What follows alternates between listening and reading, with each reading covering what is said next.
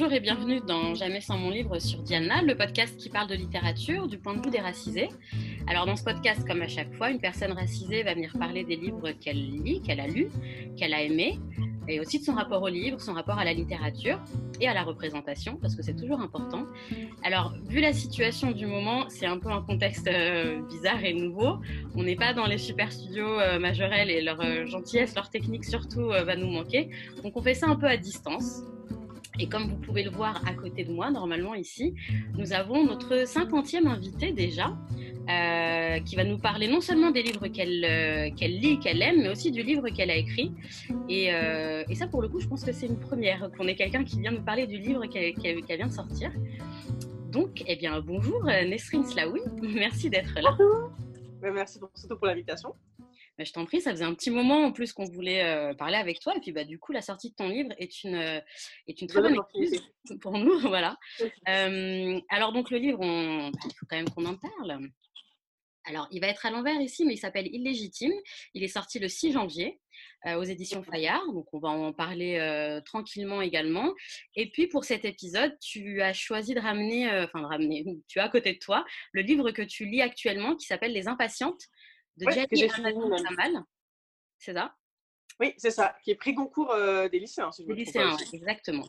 Alors, les références de ces deux ouvrages et de tous ceux dont on va parler euh, pendant la, la, discussion pardon, seront en description de l'épisode et également sur le site dialna.fr avec euh, tous les détails. Et pour le moment, eh bien, place à Nesrine dans Jamais sans mon livre. Alors, comme. Non, je ne l'ai même pas dit d'ailleurs, j'allais dire comme je le disais, mais non, je ne l'ai pas dit, tu es journaliste? Oui. Euh, et tu viens donc de sortir ton premier roman.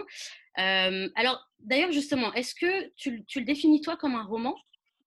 Ou comme une bah, comment on pourrait définir en fait, c'est pas de la fiction non, c'est pas de la fiction, mais euh, je, me suis je me suis demandé d'ailleurs si un roman c'était forcément de la fiction parce qu'il y a plein plein de gens qui ont écrit des, des, romans, surtout des hommes blancs, qui ont écrit des, des, romans qui sont, qui sont totalement autobiographiques. Et la mmh question ne s'est jamais vraiment posée pour eux si c'était un roman euh, ou, euh, enfin si c'était de la fiction de la réalité plutôt.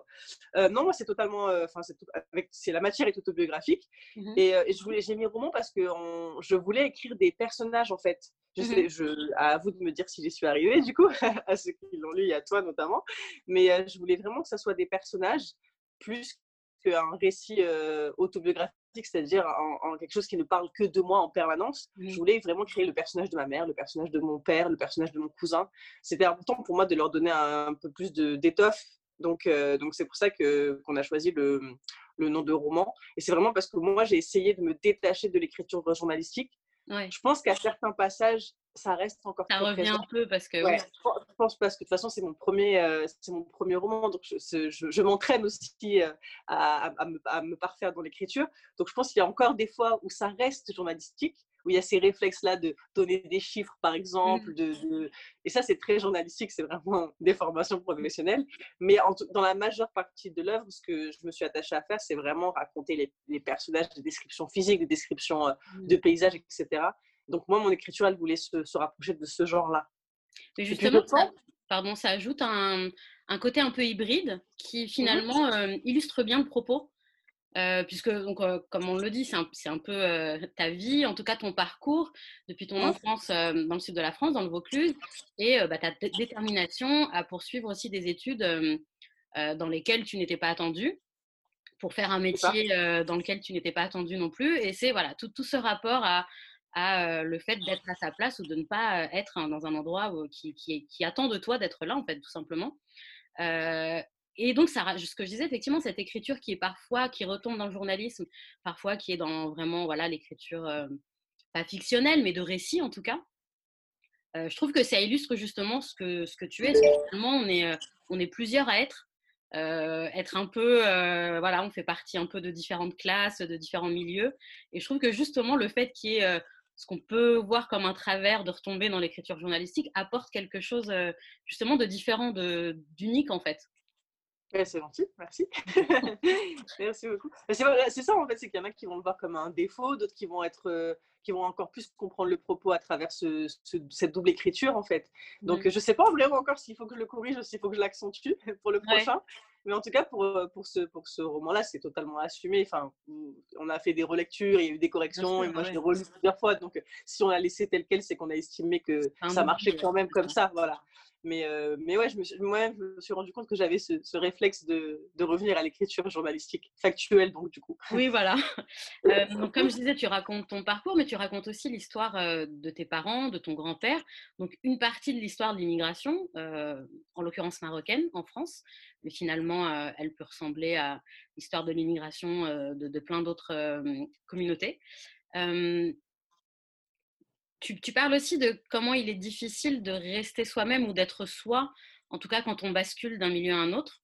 Mmh Est-ce que du coup, c'était vraiment, j'imagine que oui, mais tu vas le, dire à ta manière, peut-être pas d'ailleurs, c'était un besoin du coup quasiment euh, vital, de, enfin vital peut-être pas, mais en tout cas euh, assez euh, naturel que de, que de raconter ce par quoi tu es passé au-delà des événements et des, des remarques condescendante ou un peu désagréable, que, carrément désagréable que tu as eu, il y avait ce besoin de, pas de justifier, mais tu vois, de vraiment raconter ça.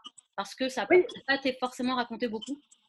Bah, en fait, exactement, c'est déjà parce que moi, j'adore je, ce, ce, genre littéraire, enfin, c'est pas vraiment un genre, mais cette, cette démarche littéraire, tu sais, comme a fait Didier Ribon, par exemple, comme Annie Arnaud, comme Edouard Louis, moi, c'est des livres qui m'ont aidé parce que je me suis, je me suis reconnue. Et c'est tout bête. Après, je n'estime pas avoir leur talent ou je ne me hisse pas encore à leur niveau, mais c'est ce truc-là de me dire, ben, je n'ai pas encore trouvé le récit d'une femme mmh issue de l'immigration maghrébine qui a vécu le même parcours et qui fait exactement en fait le même euh, le même cheminement. Nassir Al Mouadem l'a fait dans Retour à Romorantin, mais c'était elle n'avait pas vraiment pensé à ce livre justement en lisant. Voilà, oui oui qui a la même, qui a la même démarche, mais, euh, mais euh, elle n'avait pas vraiment fait avec sa famille, elle avait plus fait avec une amie. Mmh. Donc il y avait, il y avait un côté intime forcément, et, moi j'ai adoré ce livre et il est très bien écrit. Mais moi je voulais aller encore un peu plus loin, euh, vraiment dans mon intimité personnelle et, et, aller fouiller du côté de mon grand-père. En fait, c'est ça, moi, le qui m'a. Au-delà de raconter mon parcours, enfin, j'espère, en tout cas, c'est ce que je voulais faire, c'est-à-dire, je voulais être qu'un prétexte mmh. dans le livre pour raconter d'autres choses, notamment pour raconter donc l'histoire de mon grand-père, son arrivée en France, euh, la violence, par exemple, du, du, système médical parfois contre nos, parents et nos grands-parents quand ils parlent mal français, parce qu'il y a un chapitre sur mon père mmh qui vit justement, euh, ce qui subit ce syndrome méditerranéen, comme, comme on l'appelle. Donc, en fait, moi, je voulais être un prétexte, c'est-à-dire qu'au lieu de raconter mon parcours comme une réussite et comme une ascension sociale fulgurante et qu'à la fin, on m'applaudisse, euh, je voulais faire un peu l'inverse, c'est-à-dire que est-ce qu'il faut m'applaudir ou est-ce qu'il faut au contraire voir à quel point il a fallu un peu se changer et se mmh. travestir et s'éloigner des siens? Donc, euh, donc il, y avait, il y avait cette idée aussi de renouer avec eux parce que ça faisait longtemps que je n'avais pas passé autant de temps en fait chez mes parents depuis que je suis partie euh, du sud. Là, j'ai passé, euh, c'était quasiment deux mois le, premier confinement. Donc, j'avais jamais passé autant de temps dans, dans, dans ma ville d'enfance chez mes parents et j'avais tous ces questionnements en tête. Je pense qu'on a tous beaucoup, beaucoup réfléchi pendant le premier confinement au sens de nos vies. moi, voilà, donc moi, c'est mon introspection de confinement, en fait. Et, euh, et donc, ouais, non, ça, fait... par contre, ça fait longtemps que j'avais envie d'écrire sur ce sujet des, des, transfuges de classe. Moi, je préfère l'expression, je le dis dans le livre, hein, de chevaux à bascule de mmh. Fabien Truand, parce que des fois, dans l'expression transfuge, transclasse, c'est cette notion qu'on a trahi des nôtres. Moi, j'ai plutôt l'impression, il y en a quand même beaucoup à avoir cette impression, qu'on est quand même les deux pieds dans les... enfin, un pied dans chaque milieu. Ah oui. Et que, je, sais pas à une époque, on parlait plutôt d'ascension sociale, euh, de mobilité sociale, euh, tu vois.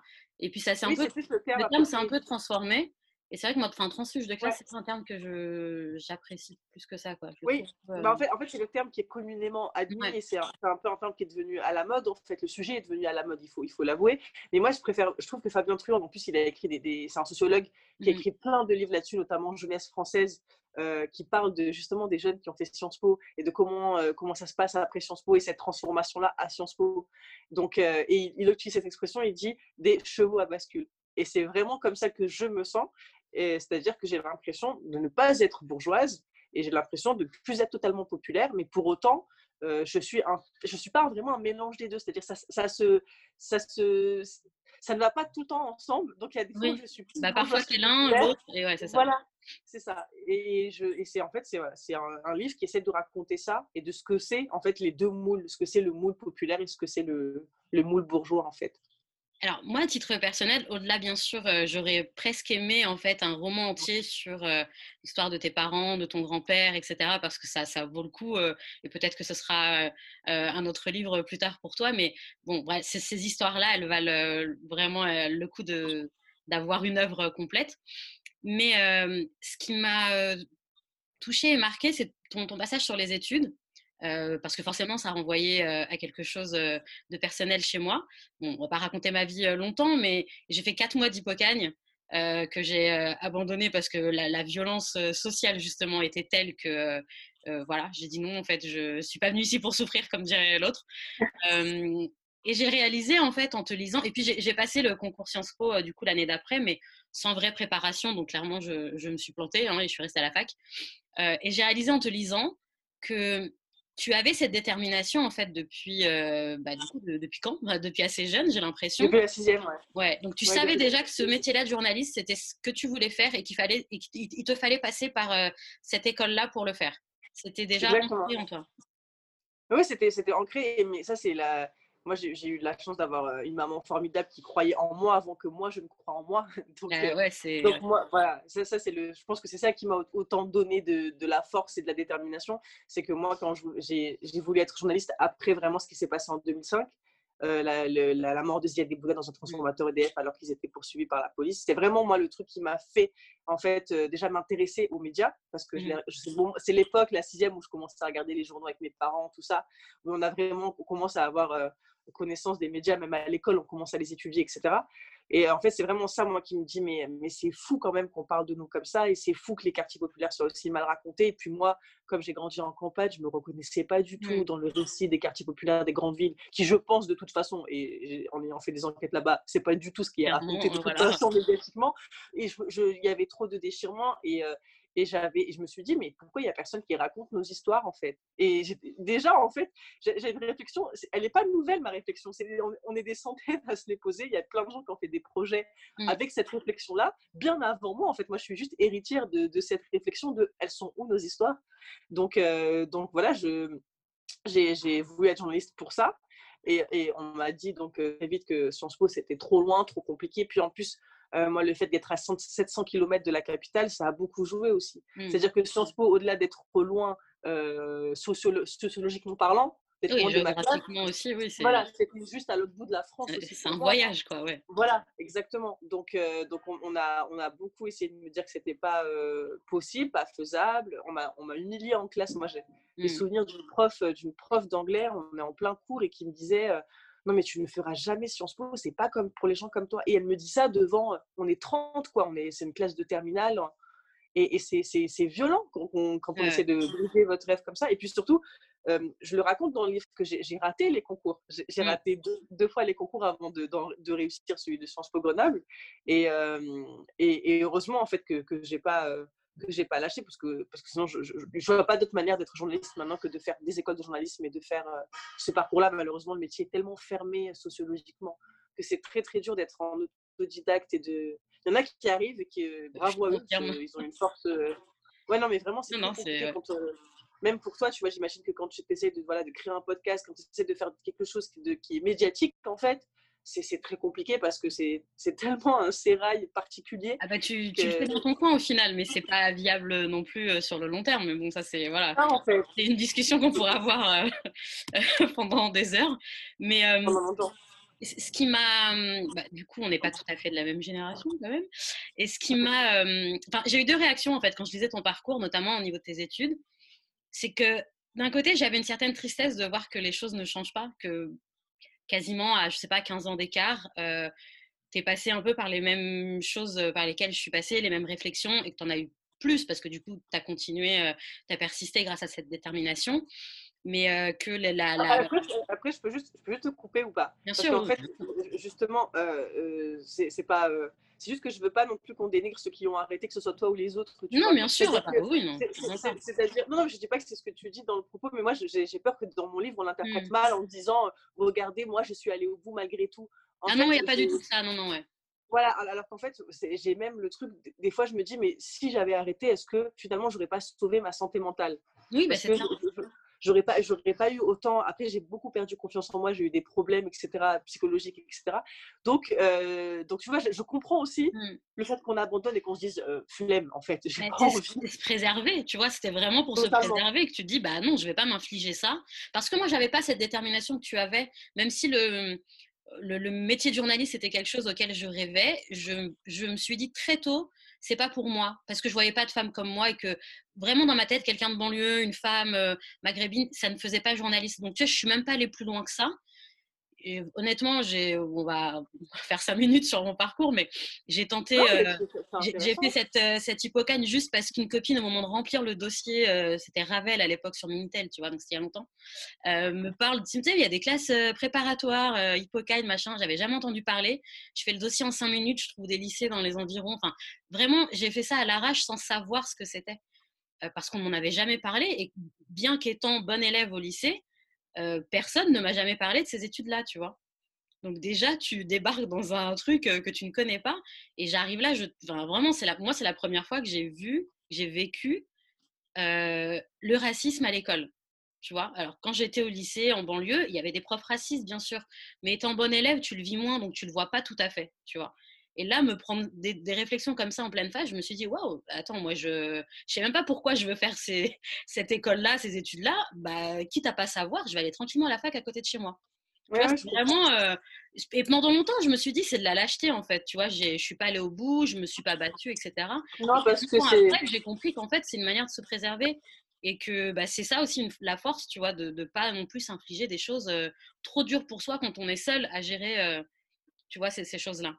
Totalement, c'est exactement mon point de vue en fait, c'est qu'au final, il enfin, n'y a pas à dénigrer les gens qui ont abandonné parce que le système, enfin abandonné, qui n'ont pas, qui sont pas allés au bout de ce projet-là, ouais. parce que le système en fait, c'est ce que le système pousse à faire en fait. C'est systémique, c'est-à-dire systématiquement, on nous pousse à, laisser tomber. C'est comme ça. Donc finalement, ceux qui, ceux qui laissent tomber ou en tout cas qui passent par des voies secondaires, c'est mmh. parce que en fait, on les a poussés à ça. Ils, ils sont pas, euh, moi, je les déresponsabilise totalement de ça, tu vois.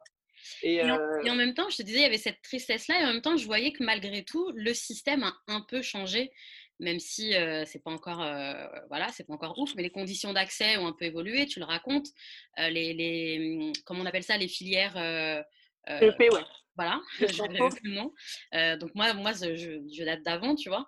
Donc je me dis que finalement, toutes ces choses-là ont, ont permis à certaines personnes qui n'y seraient peut-être pas arrivées, tu vois, d'y entrer même si, comme tu le dis, c'est qu'un pansement finalement sur une fracture, quoi, parce que le fond du problème est toujours là.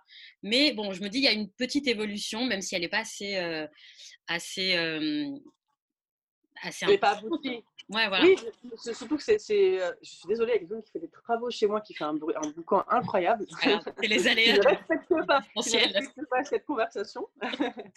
mais, mais oui, en fait, c'est en fait, en fait c'est le, oui, la procédure CEP qui a été créée à Sciences Po euh, Paris en, 2001 mmh. par Richard Descoings. Et le principe, c'était d'aller directement en fait dans les, les, quartiers populaires, notamment au début, c'était en banlieue parisienne, mmh. et de, de, faire un concours spécifique. Ils appelaient ça un concours spécifique pour, les, pour ces quartiers-là, euh, avec la suppression de l'épreuve de, culture générale, la fameuse. En fait, c'est une épreuve bourgeoise par excellence. Mais complètement. Euh, voilà. Et donc, en fait, ce que je me suis rendu compte aussi, c'est que au final, dans l'école, ils sont pas si intégrés que ça.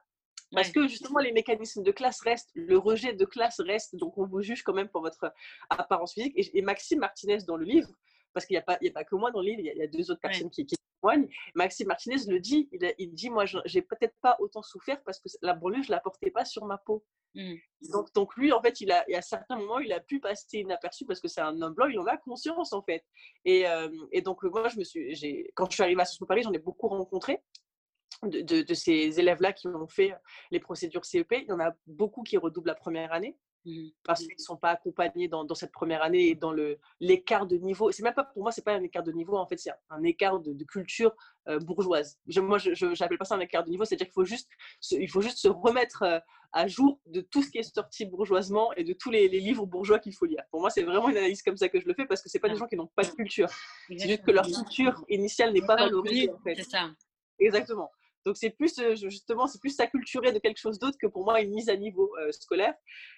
donc, donc voilà, j'ai parlé avec eux. Donc effectivement, il y a ce phénomène-là de ils redoublent en première année et le phénomène de tout le monde, enfin tout le monde les appelle les quotas. Ça, reste des gens qui sont perçus comme des quotas, comme des membres de la discrimination positive. Et du coup, par ricochet, moi, par exemple, j'étais perçue aussi comme un quota. C'est-à-dire que vu que je suis maghrébine et issue du quartier populaire. Tu venais de cette filière-là. Pour, pour tout le monde, mais c'est assez fou. Pour tout le monde, j'ai fait la procédure CEP. Et pour moi, c'est pas du tout une honte. Donc, mmh. ça ne me gêne pas, mais ça veut dire beaucoup de choses. De, de, en fait, le fait que dès qu'on voit quelqu'un issu de l'immigration euh, et des quartiers populaires, on, on assigne l'étiquette quota discrimination positive. Alors que moi, pour le coup, j'ai vraiment fait de la procédure classique. Euh, basique de Sciences Po. Et, euh, et ça, et ça, c'est assez, euh, assez signifiant, tu vois, que moi aussi, on me, on me colle cette étiquette. Exactement. Est-ce que, du coup, tu pourrais nous lire un passage de ton roman? Euh, bah, C'est ton choix, parce qu'on n'en a pas discuté avant, mais je pense que tu as, as, déjà une petite idée. Euh, oui, alors, je, c'est un passage que, dans lequel j'explique. J'aurais dû le mettre de côté avant de commencer. T'inquiète c'est un passage justement où j'explique pourquoi je voulais être journaliste et sur la perception euh, des, Arabes justement dans les médias. Parce que tu le disais tout à l'heure que nous, en fait, on n'avait pas de modèle euh, journalistique. Euh, moi, ça arrivait plus tard avec le Bondi Blog quand même. Je suis arrivée à m'identifier avec quand un peu plus de journalistes du coup des banlieues sont arrivés médiatiquement. Mais c'est vrai que ça a pris du temps. Alors, je suis en train de le chercher. J'espère que tu pourras couper au montage. Oui, t'inquiète. Et puis au pire, on laisse, ça fait partie du truc. C'est pas grave. Ça marche. Ah, voilà. pendant tout le collège, non, je vais prononcer plus tard. Je trouvais dans les livres le même apaisement que dans le rap, des mots qui caressent la peine à la surface de mon cœur, qui les traînent sans jamais l'étouffer. Je me souviens de cette phrase du roman Il faut sauver Saïd de Brigitte Smadja. Devant moi, les tours forment des lignes comme des mailles d'un filet dont on peut s'échapper. C'était le journal intime d'un collégien en banlieue parisienne. Je voulais fuir avec lui. Je rêvais de déchirer le filet pour me faire une place remonter à la surface de l'eau et crier notre existence. La France ne nous voyait pas. Nos visages d'Arabes n'étaient nulle part, ni dans les journaux, ni dans les films, ni même dans les livres, sauf pour nous dénigrer. Des voleurs, des menteurs, des profiteurs, des délinquants et des terroristes, nous étions de trop. Jamais racontés à travers des histoires d'amour. Jamais le mot arabe n'était prononcé avec le sourire sur les écrans de, télévision. Beaucoup trop âpre pour être affectif. Arabe, c'est un glaire qui remonte du fond de la gorge et qu'on vous recrache à la figure. Du dégoût. c'est exactement ça. Ouais, on n'a pas l'habitude d'être euh, associé à quelque chose de positif, de beau, de poétique, etc. Et euh, bah, du coup, la représentation, elle est. Euh, moi, je trouve qu'elle est importante, même si ce c'est pas un but en soi, parce que derrière, il y a tous les problèmes de, bah de, effectivement, de discrimination, de racisme systémique et que le fait que toi ou moi ou d'autres personnes aient un poste intéressant ou quoi, ça, ne va pas faire, ça va pas aider le, système, mais ça permet à soi de se construire différemment, de ne pas perdre de temps et d'énergie à essayer de justifier d'être ceci ou cela, et donc d'agir réellement et de lutter éventuellement beaucoup plus efficacement. Donc c'est quand même important. en tout cas pour oui, Et puis surtout qu'en fait, il y a la représentativité en termes ethnie, euh, euh genre, etc. Enfin, le, mmh. fait d'être une femme, etc. Mais il y a aussi euh, le, idéologiquement parlant. C'est-à-dire qu'il faut aussi qu'il y ait la. Voilà. C'est ça ce que tu dis en fait. C'est qu'il faut pas. Euh, voilà. C'est parce que si c'est pour être racisé, finalement, faire partie du système et le défendre, ça ne sert peut-être pas à grand-chose. Exactement. Euh, bah, du coup, on va passer à la partie euh, vraiment discussion autour du, livre euh, en général. donc, on va parler du, livre que tu es en train de lire. Je ne sais pas si tu l'as fini déjà ou si tu es en plein dedans. Les Impatientes. Je l'ai dévoré, ouais. Je l'ai dévoré. Je, bah, du coup, est-ce que, que l'on commandait. Bon, bah, donc je vais aller commander ça à la librairie. ah ouais, non, que tu peux nous... super facilement. Ouais il se lit super facilement. Euh, c'est, c'est, il est brillant parce que je trouve que l'écriture est. Euh, moi, j'aime bien les, écritures simples quand tu sais pas sans frioriture, sans besoin de, tu vois, de trop de matière grasse pour faire semblant. Voilà, pour faire semblant d'être écrivain. Enfin, je sais pas si tu vois ce que je veux dire. Ouais. quand on écrit des choses telles quelles. C'est pour ça que j'adore par exemple Again, c'est qu'elle n'a pas besoin d'en faire des tonnes pour, pour décrire des sentiments en fait. elle, voilà, elle est efficace et elle, est, euh, elle a beaucoup de métaphores qui sont belles. Elle a, voilà, moi, c'est pour ça que je suis une, admiratrice de, sa plume. Et euh, donc, Jaili Amadou Amal a écrit donc, Les Impatients. Je présente ça comme une journaliste. Est-ce que tu peux nous dire un peu de, quoi ça parle brièvement pour euh, un peu donner envie Oui, bien sûr. En fait, en plus, en plus c'est pas du tout un, un, sujet qui est, qui est, marrant, malheureusement, mm. mais c'est sur les. Ça parle de mariage forcé, ça parle de viol conjugal et ça parle de polygamie. Donc, c'est en fait, c'est trois femmes, si je me rappelle bien, c'est Ramla, Safira et Amadou, je crois, et Hindou, excusez-moi, Hindou. Donc je refais. Donc il y a Ramla, Hindou et Safira. Ce sont trois femmes en fait qui euh, subissent un mariage forcé. Euh, ou alors qui subissent le fait, euh, notamment qu'une nouvelle épouse arrive mmh. dans, dans, le, dans, le, dans, la famille. Et donc, il y a, il y a ce, ce, En fait, ça s'appelle les impatientes parce qu'elles subissent à chaque fois les, les, comportements masculins virilistes et on leur dit patiente, mmh. Patiente patiente. Le propre de la femme, c'est la patience. Il y en a une qui se fait battre par son homme et on, la, met en on, la, on, la, met elle en cause en lui disant oui, mais tu, tu ne l'as pas, tu l'as pas euh, respecté, tu ne l'as pas écouté, patiente. C'est une épreuve. Le mariage, c'est toujours une épreuve, patiente. Et je trouve que c'est très culturel en fait je me suis reconnue dans, dans, ça parce que c'est très culturel le fait de, de, dire aux femmes, et c'est pas uniquement que dans les cultures africaines, hein, pour le coup, le, fait de dire, euh, le fait de dire aux femmes face au comportement néfaste et vraiment violent des hommes, de leur dire patiente. C'est une manière de dire d'accepter. Exactement, c'est la meilleure manière de leur dire d'accepter et c'est tout le temps les femmes, c'est incroyable dans ce, dans ce livre parce que c'est très très bien expliqué comment c'est tout le temps les femmes qui sont mises en cause même mmh. quand elles sont frappées, même quand elles sont insultées. Oui, quand elles sont il y a une femme, par exemple, son mari euh, ramène une maîtresse, donc il a, déjà marié, il ramène une maîtresse dans le lit conjugal devant elle, c'est-à-dire qu'elle elle est dans la, dans la cour, et on lui dit patiente, c'est une épreuve du mariage. Et alors qu'elle est en train de vivre une, c'est une, humiliation en tant que femme, on peut, comprendre quand on est, euh, on est amoureux, même au-delà du sentiment amoureux, c'est quelque chose qu'on peut vivre comme une humiliation euh, dans ça. Euh, il y a une femme, par exemple, aussi qu'on empêche de se marier avec l'homme qu'elle aime et on lui force un mariage par, par argent, par gloire, parce que l'homme qui veut l'épouser. En fait, c'est des récits qui se, qui se lient parce que les deux des mariés sont cousines. Donc les, les, deux, les, deux premiers, les deux premiers récits en fait qu'on a dans le livre, ce sont des cousines qui se marient le même jour. Et on apprend qu'il y en a une qui se marie avec le cousin qui est alcoolique et qui, qui a été euh, accusé de viol par d'autres femmes. Donc le jour du mariage, elle ne se sent pas bien. La deuxième, donc elle doit épouser quelqu'un qu'elle n'aime pas.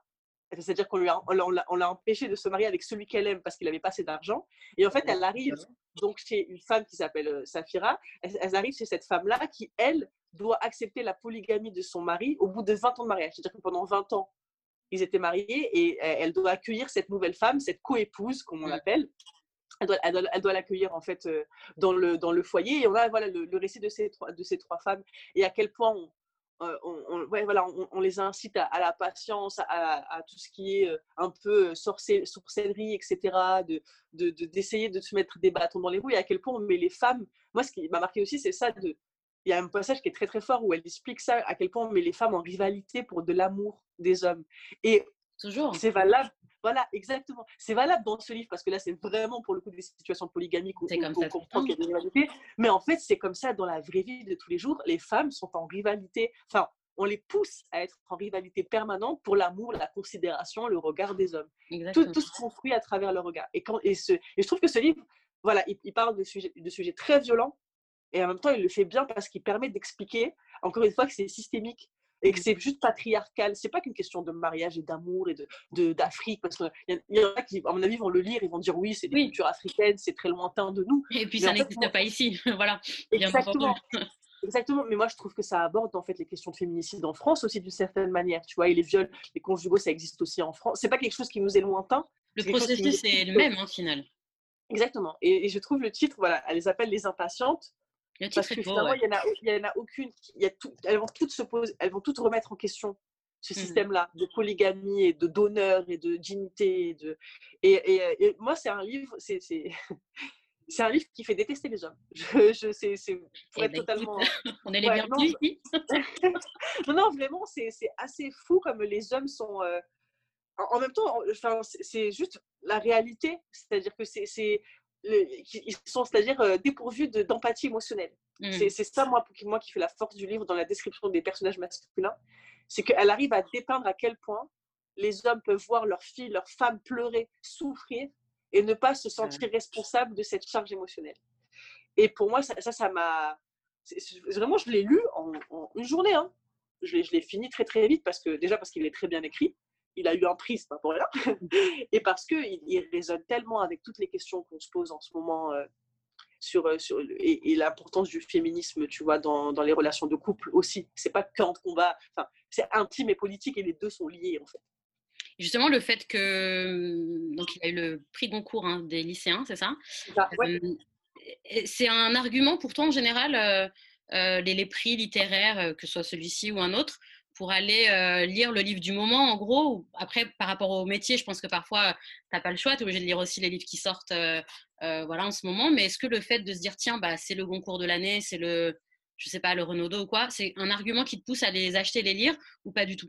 Au contraire bah, En fait, c'est un argument depuis que je suis journaliste, je suis journaliste depuis 4 ans, mais avant, c'était un contre-argument. Mais c'est ça, voilà. C'est-à-dire qu'avant, notamment le Goncourt, ah, le Goncourt, je me disais, mais qu'est-ce que ça doit être chiant comme Je suis désolée, mais c'était vraiment l'image que j'avais. Les prix Goncourt, en plus, le cérémonial, et puis on sait comment ça se passe, les prix littéraires, c'est quand même beaucoup d'entre-soi, comme ça, disais, ça, surtout. Voilà. Donc, moi, avant, j'avais ce truc de me dire, euh, les prix Goncourt, euh, franchement, je. J'en ai pas lu beaucoup non plus des prix Goncourt, hein, je, ça ne m'intéresse pas tellement. Par contre, je trouve que les prix Renaudot et les prix Goncourt des lycéens, sont, sont, souvent, ouais, sont souvent intéressants. Bah, par exemple, Alice Zéniter, L'Art de perdre, je crois qu'elle a eu le, le Goncourt des lycéens ou le, ou le Renaudot. Je, ne sais plus. Je me souviens plus. Je vais pas dire de bêtises. Il me semble que c'est le Goncourt lycéen, mais je ne suis pas sûre à 100%. Je, crois que tu as raison. Je, crois que, je, crois que tu as raison. En tout cas, voilà, c'est les, prix Goncourt et les prix Renaudot de dessin. Par contre, m'intéressent souvent. Je ne sais pas pourquoi, mm. mais je trouve que eux, du coup, ils ont cette ouverture-là oui, voilà. autre chose que de la littérature bourgeoise. Euh, et Alice Zéniter, justement, moi, j'étais passée à côté du fait qu'elle avait eu un prix. Je l'ai découvert, euh, puisqu'il est sorti en 2017 ou 2018. Je l'ai découvert pendant le confinement. Donc, je suis passée à côté de, de, du prix. Et surtout, en fait, moi, j'ai un. Mais ça, c'est vraiment ma personnalité qui est comme ça. C'est que, comme les séries, comme les films, comme les livres, si j'entends trop parler d'un livre ou d'un film, eh ben, bizarrement, j'ai pas envie de le Ah oui, mais parce que ça, ça te saoule avant même d'avoir commencé, quoi.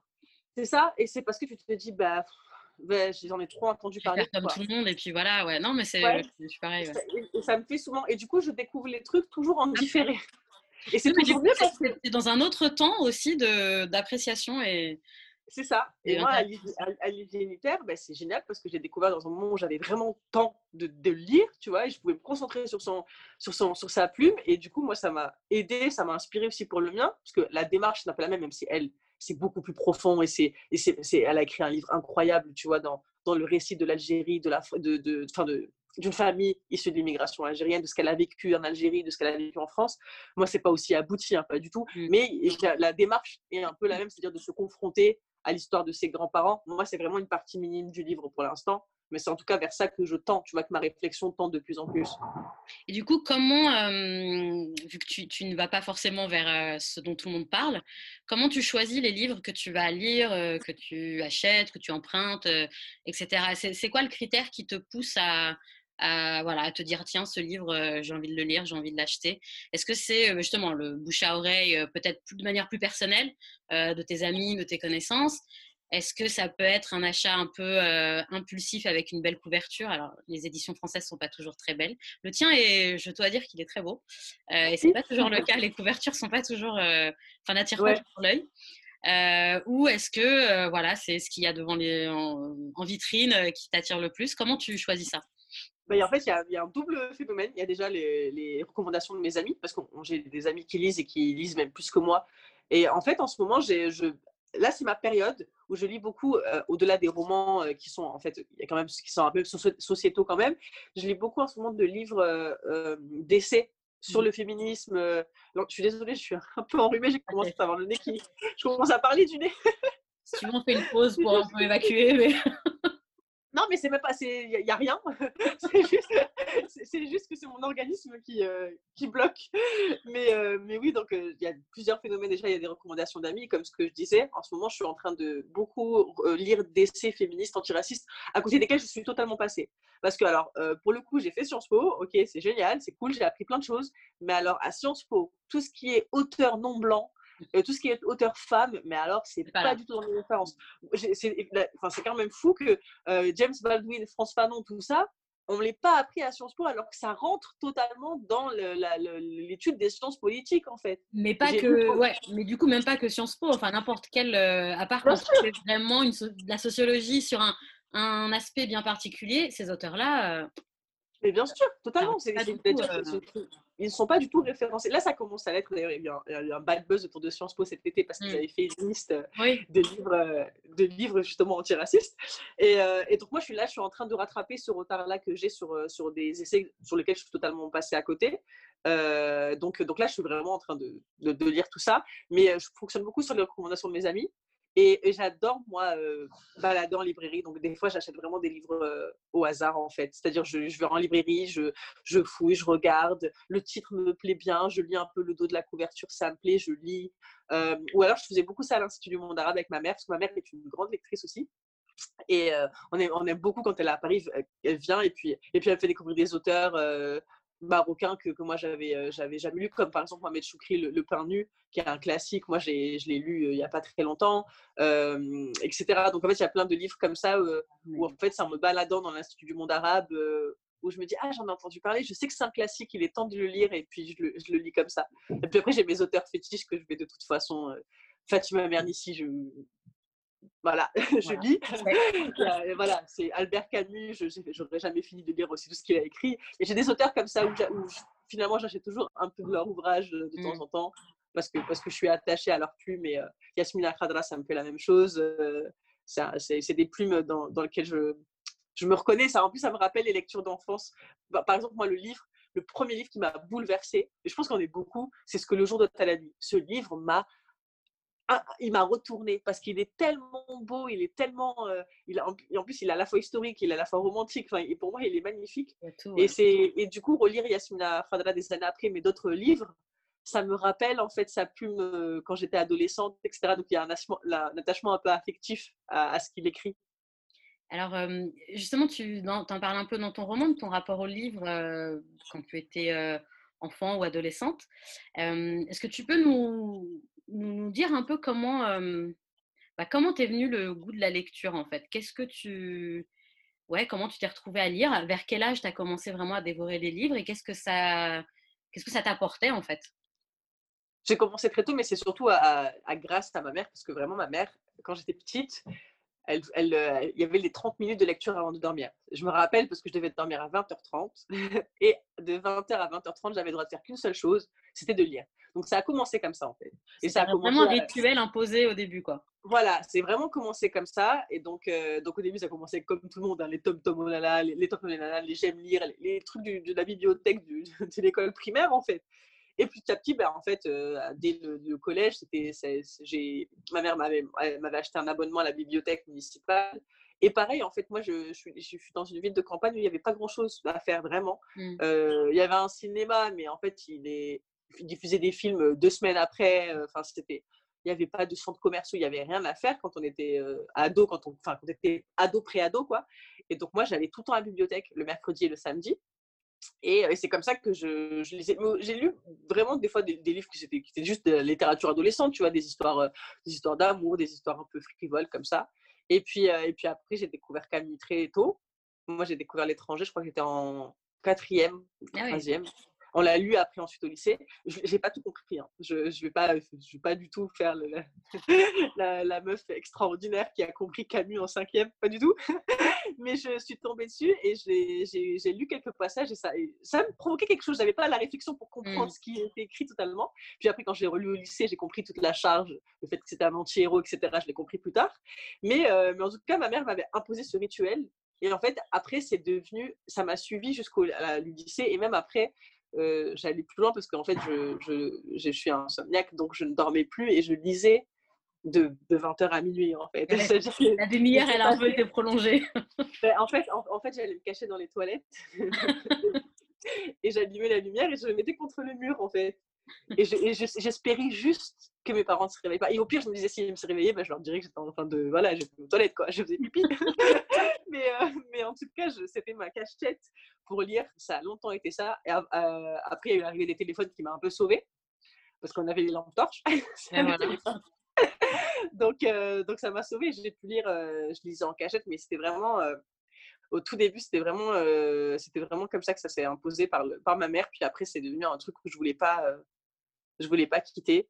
Et, ça m'a, et ça m'a suivi. Même encore aujourd'hui, ça me suit. C'est-à-dire, j'ai ce rituel de, avant de dormir, je lis toujours. Ça, ça reste. c'est important pour moi de, le faire. Justement, euh, bah, tu anticipes une question que, que, je pose à la fin d'habitude, mais on va la, on, va la poser là. Bah, donc tu as un rituel de lecture. C'est uniquement le soir avant de dormir ou est-ce que euh, tu peux lire n'importe où, n'importe quand ou tu as vraiment besoin de ce temps et de ce, cette période-là de la journée? J'ai tellement, j'aimerais tellement être une, une lectrice tout terrain, mais, je, tu vois, j'admire les gens qui arrivent à lire dans le métro, qui arrivent à lire dans les trains, qui arrivent à lire dans l'avion. C'est des endroits où je n'arrive pas à lire. Parce que moi, je l'ai tellement ritualisé dans ma tête avec. C'est très, très bizarre, mais c'est vraiment euh, le calme, une petite bougie, une lumière douce. Enfin, c'est un truc pour moi de très zen, de très, euh, de très sanctuarisé. Et j'ai du mal, mais vraiment, c'est, en fait, j'arrive pas à me concentrer. Je pense mmh. que je suis quelqu'un d'hyperactive aussi et que dans, dans les, euh, dans les endroits de foule, j'arrive pas à me concentrer dans la lecture et j'arrive pas à être imprégnée du coup, à moins que ça m'est déjà arrivé hein, de lire des livres dans des transports, mais c'est vraiment que le livre il avait une charge émotionnelle tellement forte qu'en fait ça te détache totalement de ce qui se passe autour. Ouais, ça dépasse. Ouais, mais moi je non, j'ai trop besoin de calme, de lire dans un cocon, de, de... et puis d'avoir de, d'avoir le temps, tu vois, de bien lire les phrases. En fait, j'ai mmh. tellement peur de passer à côté d'une phrase qu'il y a des fois, je relis des pages, ouais. passer à côté d'un mot et je me dis, mais non, je vais rien comprendre à la suite. Donc, donc non, j'ai un, un, peu sanctuarisé ça. Euh, mais je pense que ouais, c'est de l'enfance et de ce rapport que j'avais déjà, tu vois, à la nuit, au fait de lire la nuit avant de dormir, ouais, au calme aussi. Je pense que c'est ça. Est-ce que tu as, tu as déjà eu, j'imagine que oui, mais tu, tu vas peut-être développer, euh, des réflexions euh, on va dire, désobligeante euh, quand tu étais euh, plus jeune du fait de cette activité de lecture? C'est-à-dire autant euh, de la part de, je sais pas, des professeurs, des instituts, etc., que aussi des personnes de ton entourage, je sais pas, des cousins, des camarades de classe. En gros, est-ce qu'on t'a fait la réflexion en mode euh, t'es rebeu et tu lis des livres, c'est un truc de blanc, quelque chose comme ça? Je schématise énormément, mais c'est des choses qu'on m'a déjà dites. Mais euh, ou est-ce que pas du tout Et au final, euh, c'est pas du tout un stigmate qui, euh, qui a été. J'ai échappé à une, on va dire, à une phrase aussi frontale. je savais pas que qu'on t'avait dit ça et c'est assez fou. mais mais j'avais quand même, tu sais, le, le cliché de, de l'intello. Ouais qui, me suivait. J'étais un peu la meuf chiante, euh, solitaire, mmh. qui lisait des livres dans, dans le coin. Donc non, c'était pas forcément associé au fait d'être euh, rebeu, parce que c'était plus dans mon, en plus dans, mon quartier où il titillait avec ça, avec le. en fait, à un moment donné, je sortais plus du tout dans le quartier. Je, je restais plus du tout jouer avec. Euh, avec mes potes dans, dans, la cité. Et du coup, à un moment, j'étais juste la meuf qui lisait des livres chez elle. Donc, mmh. je me suis transformée en intello, en fait, à leurs yeux, et intello un peu chiante, tu vois. Mais est-ce qu'on t'a fait euh, comprendre, ou est-ce qu'on t'a... ce qu'on t'a dit que cette posture-là, qui n'était pas une posture pour toi, qui était quelque chose de tout à fait naturel, euh, pouvait donner euh, l'impression que tu étais condescendante ou quelque chose comme ça? Est-ce qu'il y avait ce rapport-là ou pas du tout? Non, franchement, même pas. Franchement, même pas parce qu'en plus, je, ma personnalité fait que je, je suis beaucoup dans la dérision et l'humour. Donc au final, j'étais bizarrement, j'étais l'intello, j'étais aussi le clown de la classe. C'est pour ça que mes professeurs me détestaient. C'est pour ça que non mais c'est pour ça que mes, mes, professeurs me détestaient. Enfin, pas tous, hein, mais c'était très compliqué pour eux de me cerner. C'est-à-dire que j'étais capable de perturber un cours, mais pas méchamment, juste en faisant des blagues hein, en fait mais j'étais quand même la personne qui allait avoir la meilleure note à la fin pour le contrôle. Donc pour eux, ils savaient pas trop, ils savaient pas s'il fallait m'engueuler, ils, étaient perturbés. Donc c'est pour ça que j'ai pas non plus été euh, détestée par mes camarades et que j'étais pas non plus, parce que je sais que dans la, la, classification scolaire, l'intello en général, euh, elle subit euh, l'intello euh, du premier Moi, c'est vraiment les clichés. J'avais l'appareil dentaire, la frange et les lunettes. Enfin, j'avais vraiment tout le, la panoplie. En général, c'est la personne qui se fait le plus tirer dessus par, euh, par ses camarades, tu vois, en moquerie, tout ça. Et moi, vu que j'avais ce truc-là de, bah, en fait, je fais rire tout le monde, ça passait. mais, euh, mais, euh, mais du coup, j'étais juste incernable en fait. Mais j'aimais bien parce que du coup, le, premier jour de, de, la, de, la, rentrée scolaire, les professeurs ne savaient pas à quoi s'attendre. Parce que j'arrivais en survêtement, j'arrivais en survêtement, je me mettais au fond de la classe, enfin, tu vois, j'étais jamais totalement au premier rang. Euh, et, je faisais des blagues. Et puis à la fin, ils posaient une question sur, je sais pas, qui connaît tel auteur ou qui connaît tel ça. J'étais la première à lever la main. Du coup, ils étaient un peu perturbés. Et moi, j'ai beaucoup joué de, de, ça en fait. J'ai beaucoup joué de ces deux codes à la fois un télo et à la fois, tu vois, petite perturbatrice euh, en rigolote. déjà, euh, tu avais ce truc de pas rester dans une seule case, quoi. Oui, mais je pense que ça me constitue dans ma personnalité, ce, ce, truc-là. Je pense. Hein. Je pense que ça, c'est. C'est vraiment une question de personnalité. Oui, voilà. Et quand est-ce qu'est venu chez toi l'envie euh, ou le besoin même de, de lire plutôt des auteurs qui te ressemblent, enfin, tu vois, des auteurs racisés, des auteurs issus du Maghreb, par exemple, des femmes. Est-ce que c'est venu assez tôt dans ta recherche de lecture? Ou, comme tu disais tout à l'heure, à Sciences Po, c'était pas des choses que tu étudiais, donc après coup, c'est venu. Et, par quel livre ou quel auteur, en fait, es venu à cette recherche-là, si tant est on la remerciera jamais assez, mais Faizagen. Hein. qui Je crois qu'elle revient euh, quasiment un épisode sur deux et on est, très content. Mais c'est normal et c'est moi, encore une fois, moi, je, sa plume m'avait transcendé à l'époque et même encore aujourd'hui. J'aime trop le fait qu'elle me suive comme ça dans, dans, dans ma vie que, que, chaque fois, tous les deux ans, ou des fois un peu plus tous les cinq ans, peu importe, il y a un livre qui arrive dans ma vie de Again et je retrouve l'écriture que j'avais lue quand j'étais ado. Moi, On évolue avec elle. C'est, euh, exactement, et, exactement. Et du coup, notre réflexion aussi. Mais, euh, mais non, au début, je lisais. Ben, en fait, là, je parle de, j'en parle dans le livre. Euh, Brigitte Smadja, c'est un livre que j'avais lu en sixième. C'était obligatoire, c'était la prof qui nous avait fait lire. Ce livre qui s'appelle Il faut sauver Saïd et c'est pas, c'est pas un livre qui est très connu, hein, mais c'est un livre que j'avais lu en sixième et c'était un petit garçon comme ça d'un quartier populaire qui voulait, qui voulait s'échapper de son quartier populaire et qui avait des problèmes scolaires, il me semble. Et c'est la, ma première rencontre entre un racisé en littérature, en tout cas. Et tu vois, ça m'a marqué parce que c'était quand même en sixième, je m'en rappelle encore. Mais après, il y a eu voilà, une longue période où non, en fait, je, je, je n'ai pas lu d'auteurs racisés parce que déjà, il n'y en avait pas beaucoup. Alors, moi, je suis en train de passer totalement à côté d'eux. Face Again, effectivement, Kif Kif Demain, ça, ça, ça, ça, a déclenché un truc. Et, et malheureusement pour moi, c'est aussi arrivé après Sciences Po. C'est-à-dire que quand mmh. j'étais dans mes études supérieures, j'avais vraiment ce truc. Euh, il faut lire absolument les auteurs blancs, Bourdieu, Durkheim, etc. ils, ils m'ont été aussi utiles à la, à la réflexion, mais ça me manquait beaucoup, moi, cette, cet apport-là, féminin et racisé dans, la, dans, le, dans ce que je pouvais, euh, pouvais lire. Et donc, c'est en fait, c'est parce que je me suis rendu compte que je ne lisais et que je n'avais en référence que des auteurs blancs hommes, que je me suis dit, bah attends, euh, il faut quand même que tu lises des femmes et il doit y en avoir. Et effectivement, il y en avait. Quand tu regardes ta bibliothèque et que tu vois que des, hommes, des livres d'auteurs hommes blancs, ça fait un choc.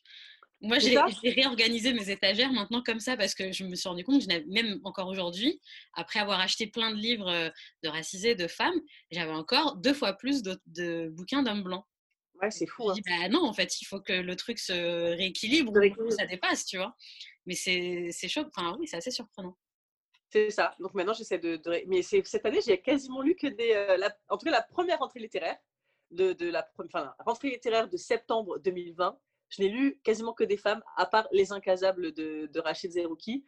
J'ai lu Laurel Bastide présente, euh, Fatima Wassak, La puissance des mères, euh, Fatima Das, la, petite dernière. Qu'est-ce que j'ai lu d'autre?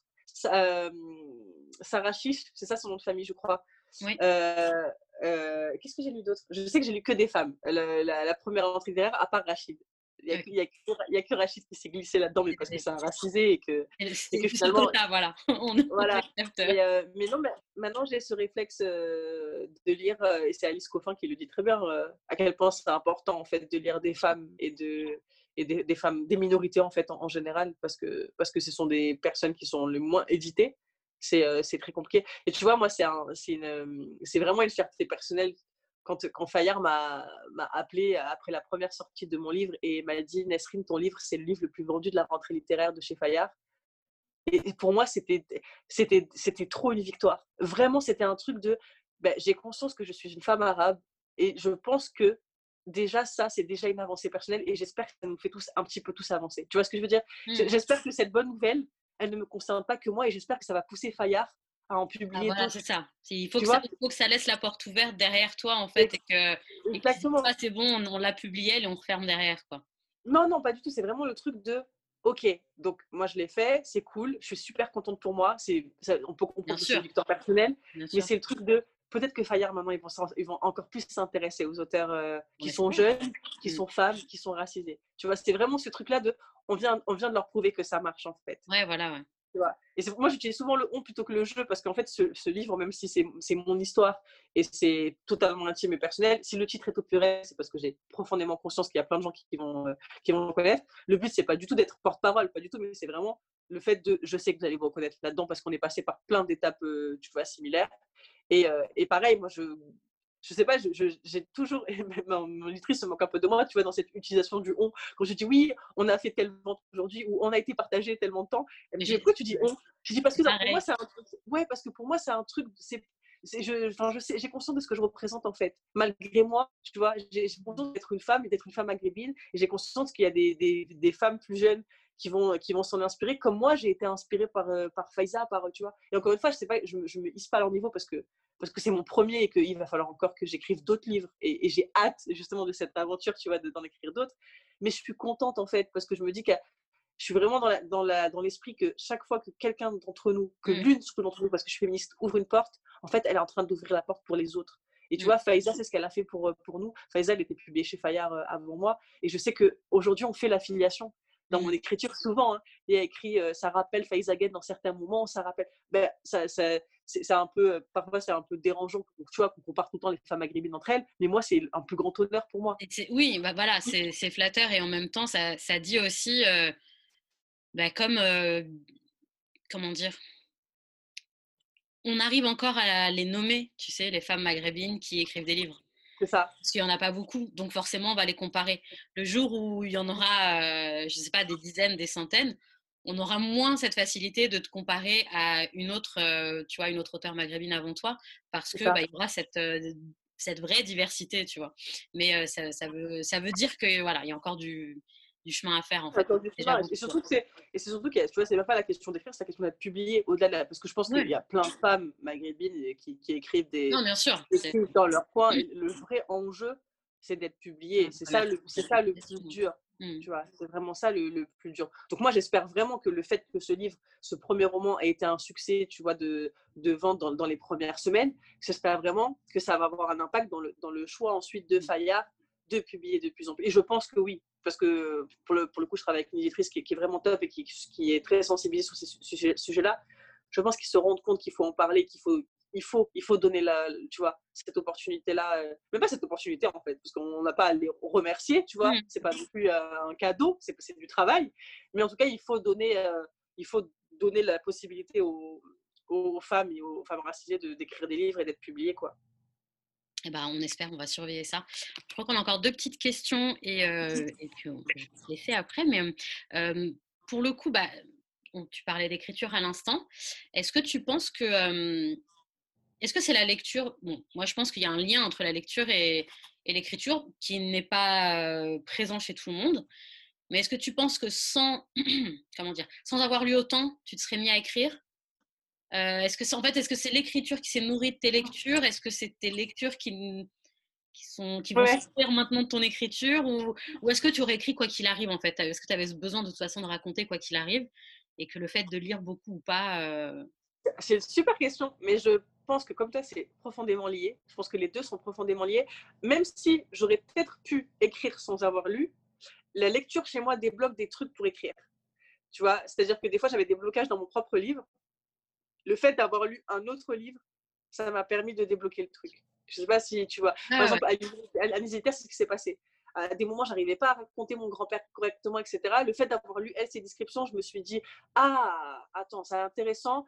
moi, je Voilà, c'est intéressant cette manière d'apporter. Moi, il faudrait que je, regarde plus mon grand-père physiquement. Faut que, tu vois, ça me débloque des trucs en fait dans l'écriture. Mais euh, mais je pense que moi, mon écriture, c'est en fait c'est c'est je sais pas comment expliquer ça, mais dans, dans, ma, dans ma, mon écriture, le rap et la littérature comptent tout autant. C'est-à-dire que euh, un texte de rap que j'écoute peut me débloquer les mêmes choses d'écriture qu'un un écrit, qu'une œuvre littéraire, tu vois. Donc, euh, donc peut-être que j'aurais écrit, parce que c'est ce que je faisais quand j'étais à la MJC à l'époque, quand j'étais ado, j'écrivais du slam. Tu vois, donc je pense que dans tous les cas, il y aurait eu un truc de poétique euh, dans, dans mon écriture à un moment ou à un autre. Même si en fait, moi, j'ai jamais pensé le publier, donc j'ai toujours écrit et je continuerai toujours d'écrire. Tu vois, c'est vraiment un truc euh, que, que j'aime faire pour moi parce que, parce que ça me permet même de, de, poser ma réflexion sur certains sujets, etc. Donc, moi, je pense qu'à la fois, euh, il y a ce rapport-là à la lecture qui m'a permis d'écrire parce que du mmh. coup, bah, c'est basique, mais aussi ça t'enrichit ton vocabulaire, le fait de, de lire. ça, ça, ça, enrichit en fait ton champ lexical, etc. Donc, euh, donc il y a forcément un lien, mais je pense aussi que c'est lié au, au rap euh, beaucoup dans, dans, mon écriture et à ce que j'écoute. Ce que j'écoute a beaucoup d'impact sur ce que j'écris aussi. C'est vrai qu'on en a, du coup, on n'avait pas discuté avant, mais le, rap est présent dans, dans ton livre euh, par petites citations, mais qui finalement euh, donne une couleur, tu vois, à certains passages. Et alors récemment, on a le, le, rap s'invite un peu plus, un peu plus souvent dans la littérature ces derniers temps. Et, et quand on aime le rap et la littérature, en fait, on ne peut être que ravi de ça. et c'est vrai qu'on a, ça aussi, on n'entend pas, on n'entend pas fréquemment des auteurs avoir comme référence des rappeurs parce que c'est pas rentré dans, ces, dans cette culture dite générale d'avoir un peu partout. Et, et ça, je, pense que tu le sens aussi, c'est des choses qui arrivent un petit peu. Et j'imagine aussi parce que bon, il y a de plus en plus de personnes différentes, de la diversité, etc., qui publient, qui font des projets et qui se recroisent aussi.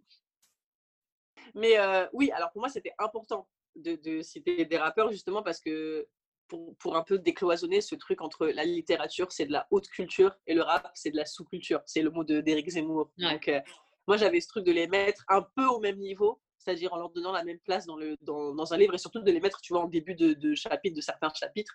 Euh, parce qu'en fait, pour moi, ça a nourri ma réflexion. Tu vois, pour moi, la, phrase de Diam sur ma France à moi, c'est vraiment euh, quelque chose qui me vient en tête au moment où j'écris ce chapitre-là. Tu vois, c'est pas juste un prétexte, c'est ouais. c'est vraiment pour illustrer un sentiment et, même quelque chose que j'écoute à ce moment-là.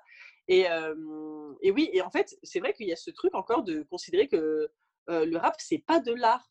C'est-à-dire qu'il y a encore ce, cliché qui veut que le, le rap, c'est encore des grosses voitures, des femmes à poil dans les clips, etc. Les insultes, de la violence, etc. Ouais, ça revient exactement. Et par, exemple, on pose souvent la question de comment ça se fait que tu écoutes du rap si tu es, si es féministe? Ben, en fait, il y a plein de rappeurs.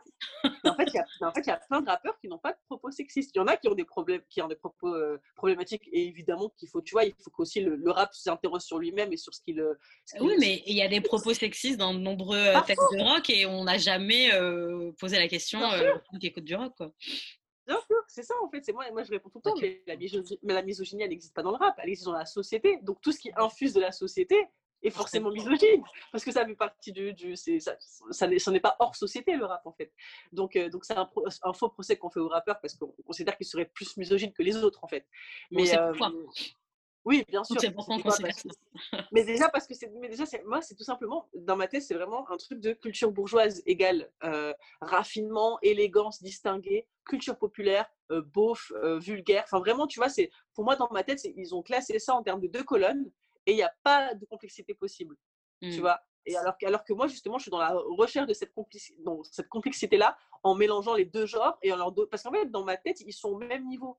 La littérature et les textes de rap, pour moi, me nourrissent de la même manière. Donc, pourquoi je devrais faire une espèce de hiérarchie entre euh, écouter, euh, euh, je sais pas moi, Beethoven, c'est distingué par essence, et écouter Dinos, c'est vulgaire. Enfin, je sais pas, je, je, je vois pas pourquoi il faudrait faire cette hiérarchie-là. Donc pour moi, c'est important. Euh, puis surtout que quand même maintenant, c'est la musique la plus écoutée en France. oui, non, mais ça, fait, ça, fait, un petit moment, tu vois, que le, c'est la musique qui vend le plus, donc il euh, va falloir s'y faire. Quoi. Ben, on va pas faire semblant de ne pas l'écouter. C'est-à-dire que si c'est la première place. D'autant que cette musique-là n'est pas écoutée que par nous en vérité. Non, mais bien sûr, mais c'est ça en fait. C'est en fait, c'est justement, c'est pour moi, c'est de, la culture, de la culture générale. Exactement. C'est-à-dire que le rap, par, maintenant, c'est devenu de la culture générale puisque c'est le truc le plus partagé par la société, euh, musicalement parlant. Donc, euh, donc, euh, donc voilà, il faut, faut juste. Et puis en plus, il y a ce truc de, de, de honte. Moi, je me, c'est peut-être une anecdote qui n'est pas très intéressante, mais je me rappelle en sixième, il y a notre professeur de musique nous fait écouter une, chanson de Gotham Project. Et, je me rappelle, c'était un, groupe qui faisait à la fois du rap et du jazz. Et tellement nous, on n'avait pas à l'époque intériorisé que le rap c'était une musique en fait qui avait sa place comme les autres musiques. Il, nous a posé la question, il nous a dit est-ce que vous pouvez nous dire de quelle euh, euh, cette musique est le, mix de quels genres musicaux Donc il y a tout le monde qui répond jazz.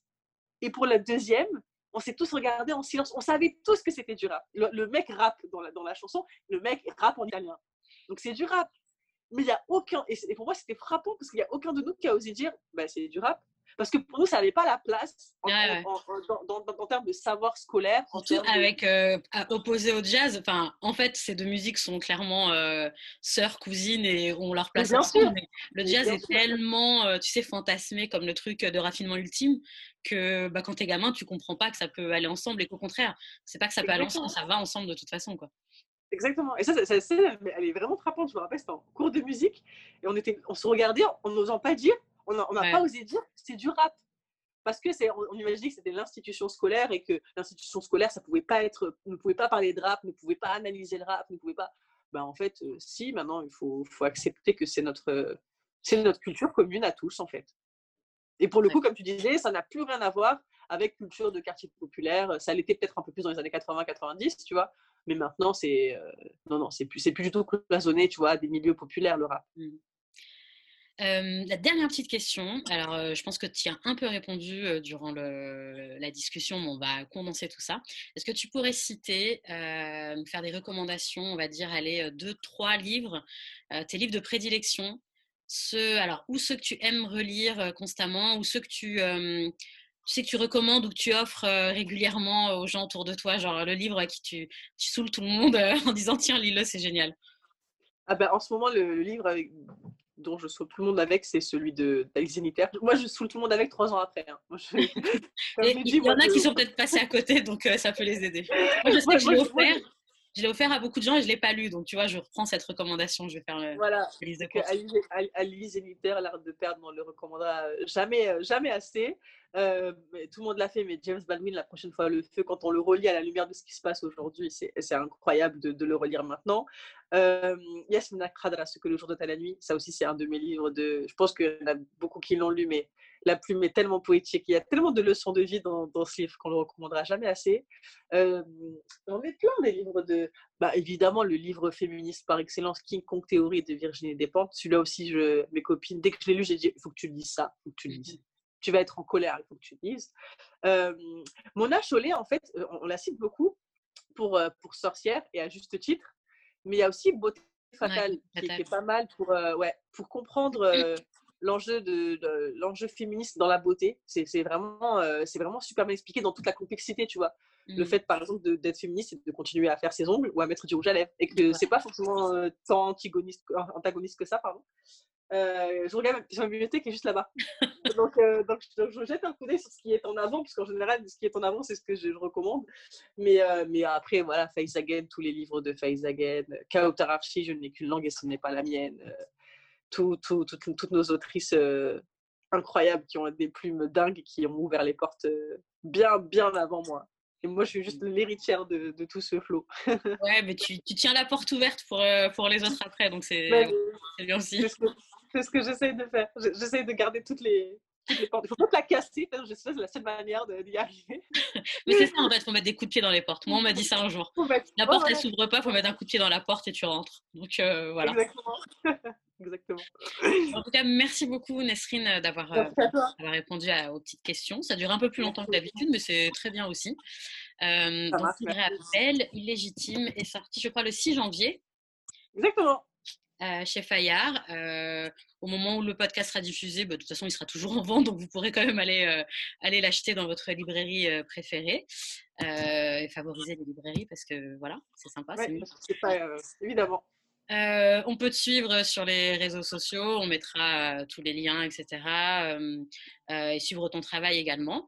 Et puis, bah, je vous donne rendez-vous le mois prochain pour un autre entretien avec un lecteur ou une lectrice dans Jamais sans mon livre sur Diana. Merci beaucoup. Merci. Merci à tous et merci à toi.